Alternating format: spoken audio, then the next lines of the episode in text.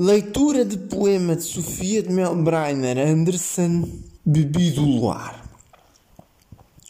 Bebido luar, ébrios de horizontes, julgamos que viver era abraçar o rumor dos penhais, o azul dos montes e todos os jardins verdes do mar. Mas solitários somos e passamos, não são nossos os frutos nem as flores, o céu e o mar apagam-se exteriores e tornam-se os fantasmas que sonhamos. Porque jardins que nós não colheremos, límpidos nas auroras a nascer, porque o céu e o mar se não seremos, nunca os deuses capazes de os viver.